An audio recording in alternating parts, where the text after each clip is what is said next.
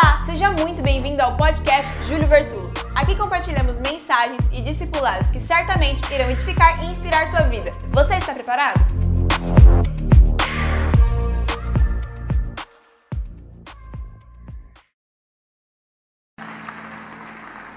Quero que você abra comigo sua Bíblia no segundo livro, segundo livro da Samuel, do profeta Samuel, no capítulo de número 6, por favor. Quando vocês estão aqui abrindo sua Bíblia, você em casa pode também nos impulsionar. Estamos muito perto dos 100 mil inscritos e contamos com você. Se inscreva agora no nosso canal, envie pelo menos esse vídeo para mais 10 pessoas. Tem uma palavra para alcançar alguém. Curta, comente, compartilhe. Dê o joinha sempre no vídeo que possível. E a gente agradece porque isso ajuda a gente a ir mais longe, chegar mais perto do que Deus quer fazer. O YouTube vai entender que a gente é relevante pelas suas interações. Então você em casa agora, a gente está fazendo de tudo para te entregar um culto dentro de casa. Também nos abençoe de, das formas possíveis que você tem aí. Amém? Aleluia. Levante a sua mão e diga: ajustando a minha casa para um tempo de milagres. De novo, ajustando a minha casa para um tempo de milagres.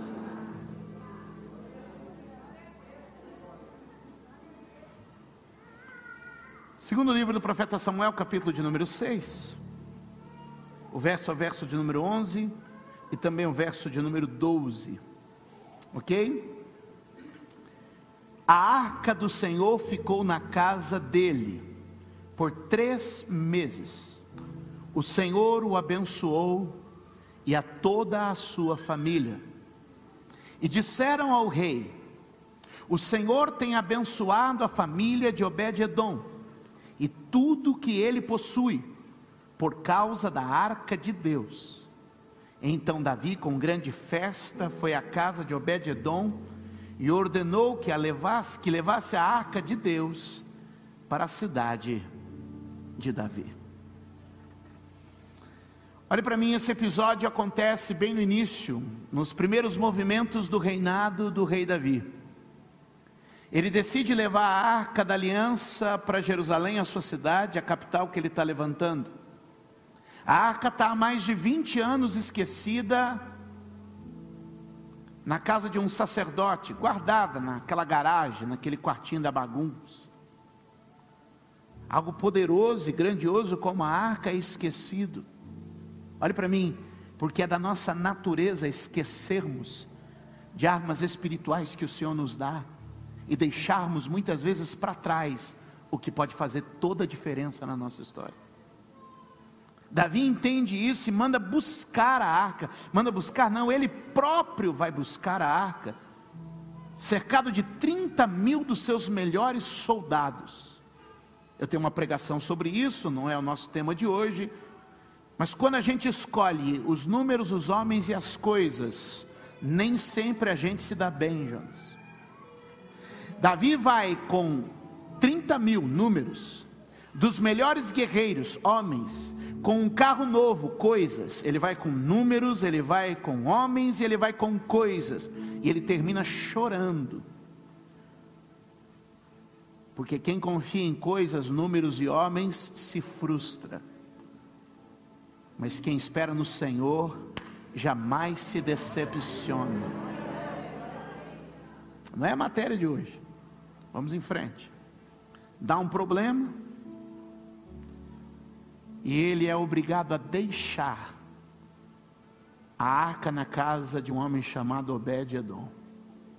E a arca lá fica.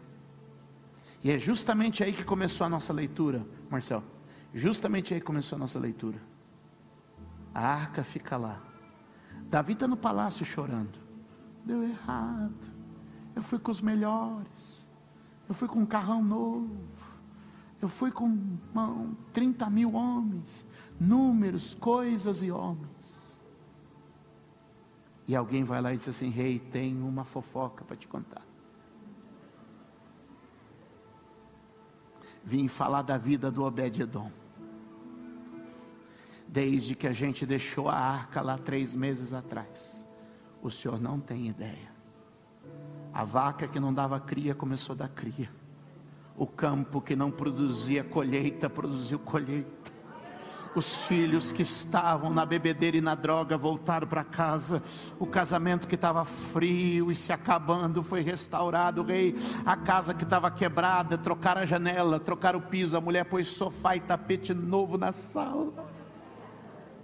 Começaram a dizer: rei, trocou de carro, mudou tudo. São três meses de prosperidade nunca vista, de milagres nunca experimentados. Aquela casa recebeu uma visitação de Deus que mudou toda a sua estrutura. Pastor, o que, que o senhor está querendo dizer? Está na hora de ajustar a casa para receber uma visitação. E quando a gente recebe essa visitação de Deus, em 90 dias Deus pode mudar. Eu vim te dizer que antes que termine o primeiro semestre, maio, junho julho, abril, maio e junho, Deus quer fazer algo na tua casa, Deus quer fazer algo na tua família, Deus quer fazer algo no teu lar.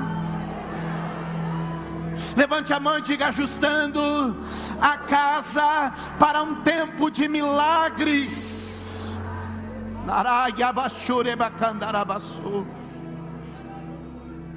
Você que gosta de anotar três coisas para você: a casa foi escolhida, a casa foi favorecida, a casa foi abençoada.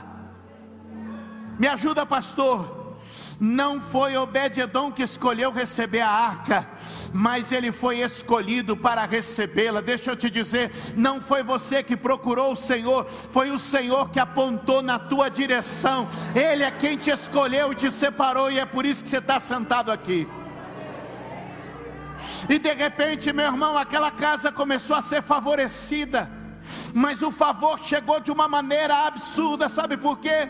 Porque eles não podiam levar a arca, porque a arca tinha acabado de matar alguém. O que foi problema para um foi vitória para ele. Segura na mão de alguém de que foi problema para um, foi vitória para outro.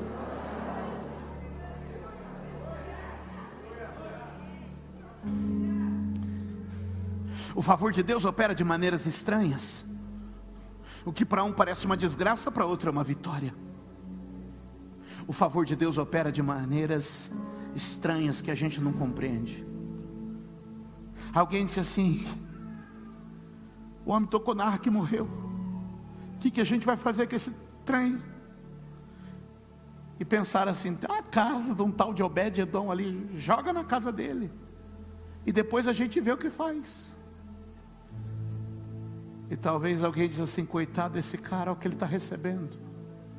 Um acabou de morrer, vai matar um menino na casa dele, vai matar alguém na casa dele também. Só que a notícia é outra: o que foi difícil para esse se tornou fácil para aquele. Ei, o que é morte para uns é vida para outros, o que é desgraça para um é vitória para outros, e tudo isso o que faz a diferença é o favor de Deus. A igreja precisa aprender e descobrir o que é o favor de Deus sobre alguém. Deixa eu te dizer, meus amados, por exemplo.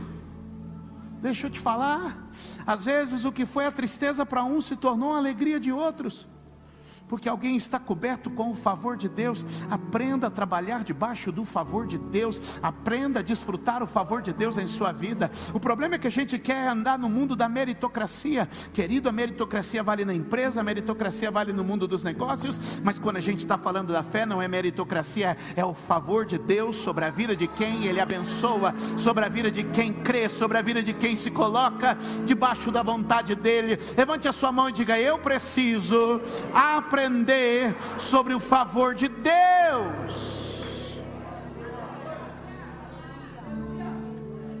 E aquela casa foi escolhida, foi favorecida e foi abençoada. Tanto foi abençoada que a notícia chegou aos ouvidos do rei. E aqui mais uma vez a Bíblia vai nos levar para um outro campo. Porque a gente fica tentando descobrir o segredo das coisas. E não abraça a verdade que Deus nos dá. Qual o segredo de José? Qual o segredo de Salomão? Qual foi o segredo de Obed-Edom? Voltemos para o texto. Verso de número 12. por favor. Qual o segredo de Obed-edom?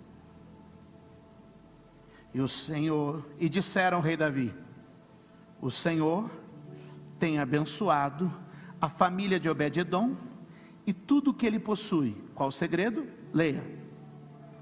Hã? Por causa. Quais foram os posicionamentos de Obed-edom que fizeram a casa dele ser abençoada? Qual foi a técnica que ele aplicou para que sua casa, sua família e seu lar fosse abençoado? Só tem um motivo. Por causa da arca do Senhor. Por causa daquilo que a presença de Deus carrega. Por causa daquilo que a presença de Deus implanta.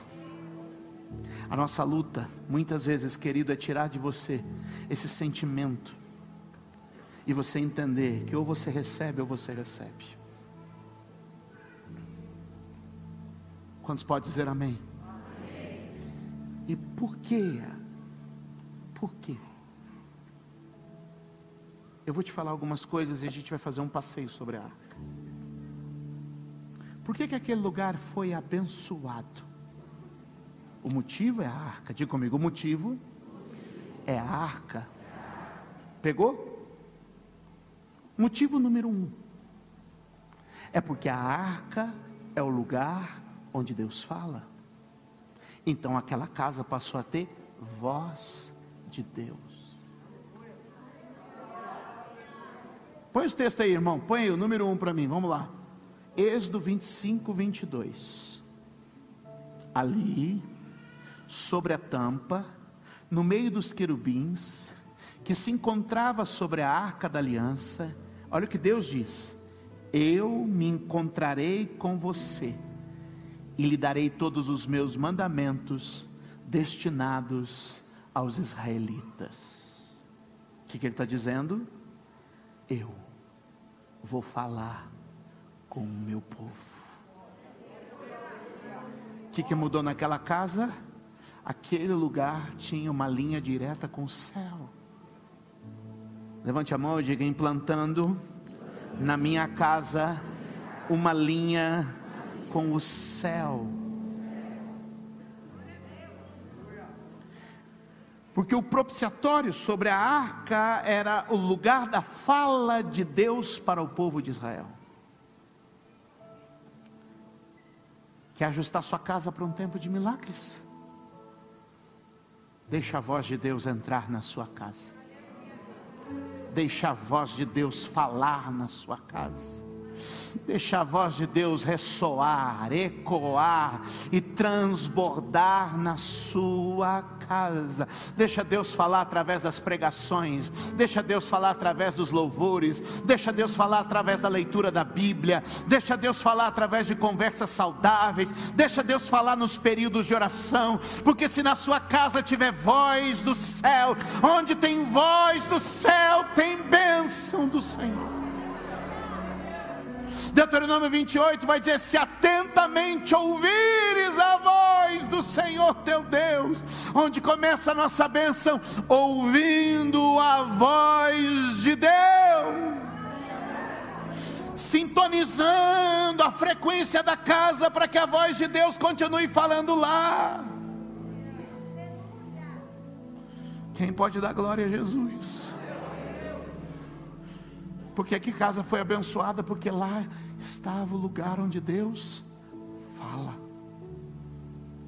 Segundo, número dois, Hebreus 9, 4, diz o texto: onde se encontrava o altar de ouro para o incenso e a arca da aliança, totalmente revestida de ouro. Nessa arca, aí olha só, detalhes. Nesta arca estavam o vaso de ouro contendo maná. Lembra falando de maná agora há pouco? A vara de Arão que floresceu e as tábuas da aliança. O que, que a arca tinha? Um vaso de ouro contendo maná. a vara de Arão que floresceu e as tábuas da aliança. A gente já viu isso, o que, que o maná tem? Deus falou: não esquece de quando você viveu de maná, hein? Não esquece que eu te sustentei no deserto, não esquece que eu te mantive na crise. O que, que ele está dizendo? Ele está dizendo: dentro dessa arca tem memória de fé. Escreve isso aí para mim num papel, escreve aí, guarda isso. Valorizar a memória da fé. Escreve isso aí. Valorizar a memória da fé. Você precisa valorizar as memórias de fé dentro da sua casa você precisa compartilhar as memórias da fé dentro da sua casa. O que tinha lá na arca tinha um vaso para dizer: hoje a gente cava no morro ali sai o cobre, cava naquele outro sai ferro. Planta aqui dá trigo, dá mel, dá leite, tudo de primeira. Eu vou ali tem água jorrando da fonte, mas teve um tempo que era o maná de cada dia me sustentando. Eu não posso esquecer das memórias da fé. Levante a sua mão e diga: não esqueça das memórias da fé. Aleluia. Quem está me entendendo? Você entende, Adriano? Não esquece de quando você era pobre. Não esqueça. Eu sei que é difícil de lembrar de quando sua vida era daquele jeito, mas não esqueça. Por favor. Entendeu? Entendeu? Memórias da. A segunda coisa que coloca lá é uma vara que floresceu. Ele está dizendo: não esquece da autoridade espiritual, do sacerdócio, da vida de culto. Não esquece de que você foi guiado, mas foi guiado porque tinha uma vara na sua frente te conduzindo. A vara do pastoreio, o cajado do pastoreio. Ele está dizendo: guarda as memórias espirituais, guarda as tábuas dos mandamentos, o que, que ele está dizendo? Guarda a escritura, guarda a mensagem. Quando você guarda estas coisas, sua casa está pronta para viver um milagre. Uh. Diga comigo assim: ouvir a voz hoje, lembrar dos feitos ontem. Agora guarde, guarde isso, porque tem muitas pessoas que são desequilibradas. Ouvem o hoje e esquecem do ontem. Ou lembram do ontem e esquecem do. A maioria dos crentes gosta de ser desequilibrado. Gosta de pender para um lado. Ou ele é tradicionalíssimo, ou ele é pentecostalíssimo. É ou não é? Ou ele fala muito do hoje, ou ele fala muito do ontem, ele não equilibra as duas coisas. Então a gente tem gente que não sabe nada do ontem e está vivendo uma vida rasa hoje. Mas também tem muita gente que só vive o ontem da fé e não está ouvindo a voz de Deus hoje. A Bíblia nos ensina a discernir esse tipo de gente. Primeiro que a Bíblia diz: para os que ouvem hoje, não remova os marcos antigos. Ou seja, existem linhas traçadas antigamente que devem ser respeitadas e honradas. Alguém está pegando o que eu estou pregando aqui hoje, por favor? Respeitadas e honradas. Ele diz assim: ó, Paulo diz: Não me canso de dizer-lhes as mesmas coisas que é para vossa segurança. O que, que ele está dizendo? Eu mantenho alguns discursos que são basilares, eles são como pilastras que vão te guiar, são como balizas que vão te conduzir. Mas a Bíblia também tem, e a gente tem que atender muito desses irmãos, que alguns também são desequilibrados que aqueles que vêm, bom pastor, as músicas dos anos 80 é que eram boas mesmo na igreja. Ai, pastor, os pastores do passado é que eram pastores de verdade. Falei, irmão, a Bíblia fala a seu respeito. Sério, pastor? É. Tradução episcopal dos dias de hoje. A Bíblia diz assim: só um idiota diz que os tempos passados são melhores do que estes. É o que está escrito no texto.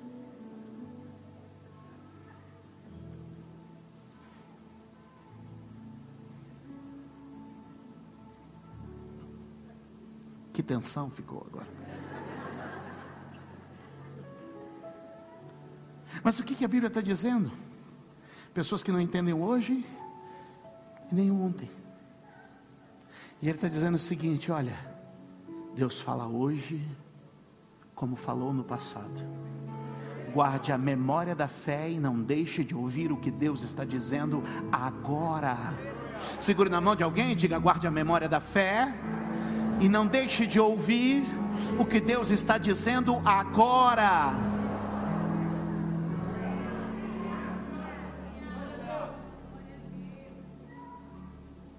Por que, é que aquela casa mudou? Porque tinha uma voz do presente e uma recordação do passado. Diga amém. Número 3. Estão comigo? Onde tem a arca, tem foco em adoração. Diga comigo, onde tem a arca, tem foco em adoração.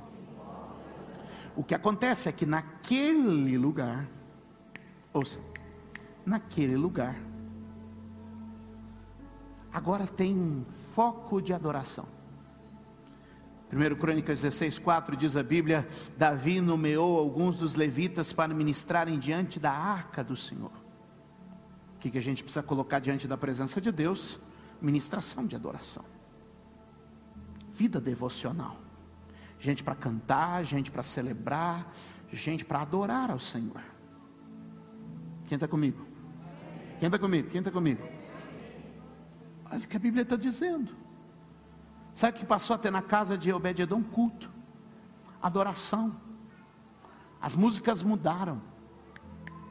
As músicas mudaram com o foco em Deus. No que Ele é, em quem Ele é e no que Ele faz. E nas Suas promessas. Posso ouvir um amém? Por que, que aquela casa foi abençoada? Por causa da presença, e a presença demandava adoração. Será que o espírito da gritaria, da murmuração, pode sair da nossa casa hoje, da discussão, sem o menor sentido, das palavras duras e arrogantes? E será que dentro da nossa casa começa a ecoar o som de um louvor? Davi leva a arca para o centro de Jerusalém, cria uma arca uma tenda ao redor, e ali Davi começa a formar. Eu estava lendo isso esses dias e pensei como Davi foi genial nesse momento. Ele começa a trazer cantores e músicos que ficavam ao redor da arca, se revezando em turnos, e eles começaram a escrever canções, tudo isso para que a presença de Deus fosse celebrada. Onde tem a arca, tem um foco de adoração. Vamos repetir isso? Onde tem a arca, tem um foco de adoração. Quem está preparando sua casa para três meses de milagres? Não, você não tem noção do que vai desencadear os próximos dias aqui. Alguém pode dar glória a Deus aqui neste lugar? Se você já está gostando, dá um aplauso enquanto eu bebo água, vai.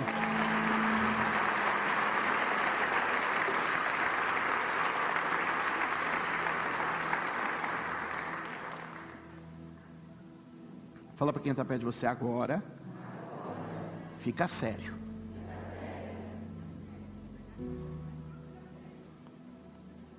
Carta aos Hebreus, capítulo de número 9. Verso de número 8.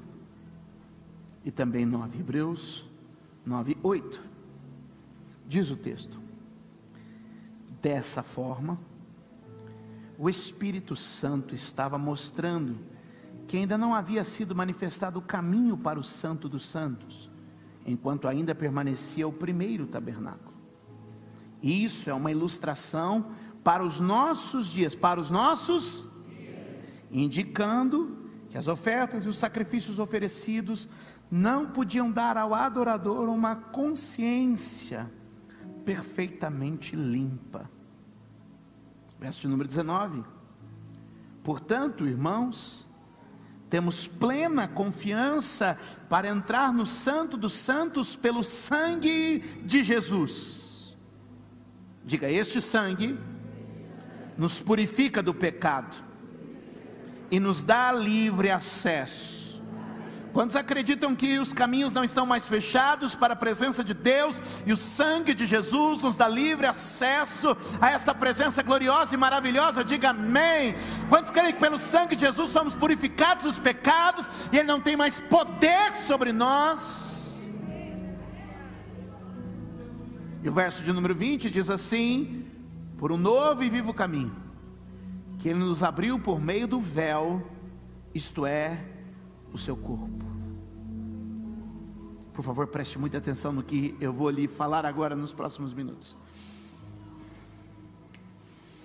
Essa arca, quando colocada dentro do tabernáculo ou dentro do templo, escute isso, ela ficava num lugar muito restrito, muito íntimo. Grave essa palavra, num lugar muito íntimo. Escreva isso nas suas anotações, é importante. Num lugar muito íntimo. Neste lugar muito íntimo, apenas o sumo sacerdote era autorizado a entrar uma vez por ano, carregando consigo um sacrifício de sangue. Agora a Bíblia diz que eu e você temos um livre acesso, aquilo que antes era exclusivo, limitado, agora é aberto e acessível. Vai pegando as informações. Lá dentro estava escondida a arca que representava a essência de Deus. Agora perceba que o que no templo ficava em oculto, na casa de Obed-edom estava exposto. No templo estava, mas na casa estava. A nossa vida é mais ou menos assim, gente. No templo a gente veste a, como disse o pastor Leandro no primeiro culto, a roupa de ver Deus. Tem roupa de ver Deus? Tem. Os crentes têm. Roupa de ver Deus. A gente se veste dos trajes de celebração. Mas é dentro de casa que o véu rasga e a essência é revelada. Deus quer nos encontrar no público, mas também no íntimo. E o que Jesus veio dizer é o seguinte: rasgou-se o véu para revelar a arca, rasguei a minha carne para revelar a Deus. Era nesse lugar de intimidade que a arca devia ser depositada. Por quê? Que aquela casa foi tão abençoada. Porque aquela casa se torna um lugar de intimidade espiritual. É por isso que Jesus vai nos incentivar da seguinte maneira: e tu, entra no teu quarto fecha a tua porta, e o teu pai, que te vê em secreto, te ouvirá no íntimo e te recompensará publicamente. É maravilhoso isso. Ele diz assim: Ele te verá no íntimo, mas Ele te recompensará no público. Ele te verá na intimidade e Ele exporá isso com publicidade. Segura na mão de alguém e diga: O teu tempo de intimidade vai criar algo impossível de esconder. Diga: O teu tempo de intimidade vai revelar publicamente quanto Deus te ama.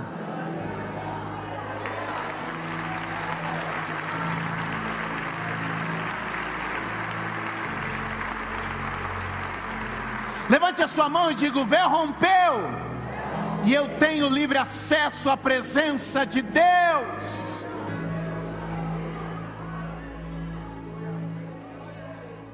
Alguém pode dar glória a Deus? Eu sinto a sua presença.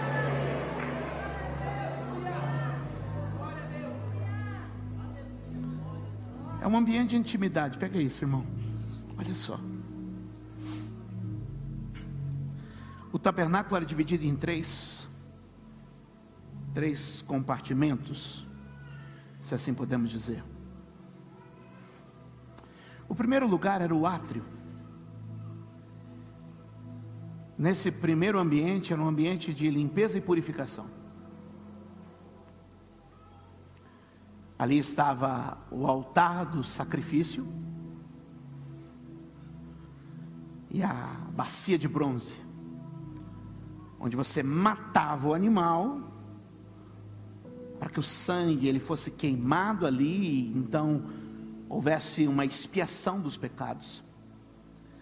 Uma bacia onde você se lavava, havia um ritual de purificação. O povão chegava só até ali. Aí depois havia um outro ambiente, outro compartimento, que a gente chama de lugar santo. Lugar santo.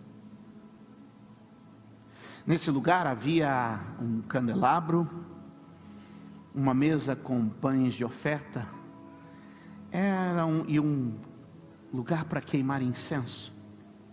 Nesse lugar entravam os sacerdotes que tinham um chamado ministerial, que adoravam ao Senhor. Mas depois disso, um pequeno espaço, muito exclusivo, onde uma vez por ano o sumo sacerdote entrava.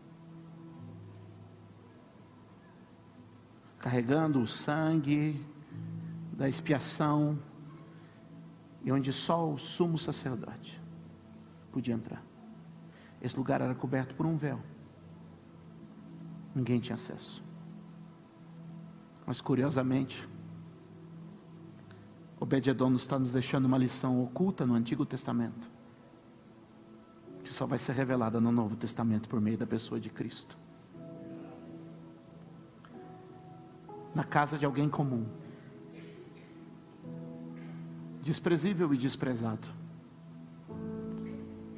Deus instalou Sua presença. Sem as cerimônias, sem os rituais, sem os títulos, os cargos, as vestes, os ornamentos, simplesmente uma presença. Quando Jesus dá seu brado de rendição na cruz, o véu rasga de alto a baixo dizendo: Todos são bem-vindos à minha presença, pelo vivo caminho do sangue que nos purifica de todo o pecado, pelas águas puras que nos lavam, pela intimidade da adoração, pelo pão da palavra, pela luz do Espírito, vocês podem agora estar na minha presença. Deus está chamando você para um lugar de intimidade com Ele, para viver e experimentar. Uh, para viver e experimentar da Sua glória e da Sua presença. Obrigada por ouvir mais uma mensagem. Deus abençoe sua vida.